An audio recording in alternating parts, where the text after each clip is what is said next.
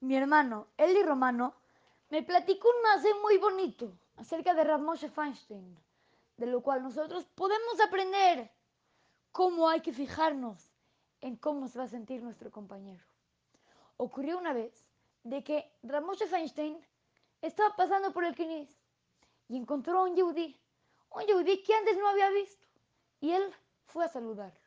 Le extiende la mano en señal de saludo y el señor no conocía a Rav Moshe Feinstein y cuando el Rab le extendió la mano pensó que le estaba pidiendo acá.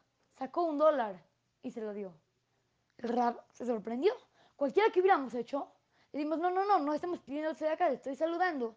Y le damos la mano. Pero el Rab se fijó en el sentimiento. No vaya a ser que se sienta mal. ¿Y qué fue lo que hizo? Siguió pidiéndose de acá a cada persona y persona para que este hombre no se sienta mal. Hay que aprender de nuestros jajamim. Sus comportamientos siempre tienen algo para enseñarnos. Solamente hay que fijarnos bien, hay que fijarnos bien. También pasó en otro momento que se fue de viaje a las montañas.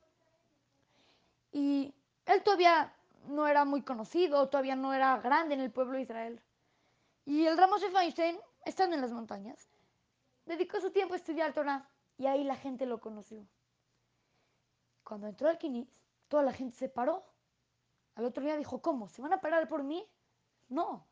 Y en el momento de Baruch Shamar, cuando todos ya estaban parados, fue que entró.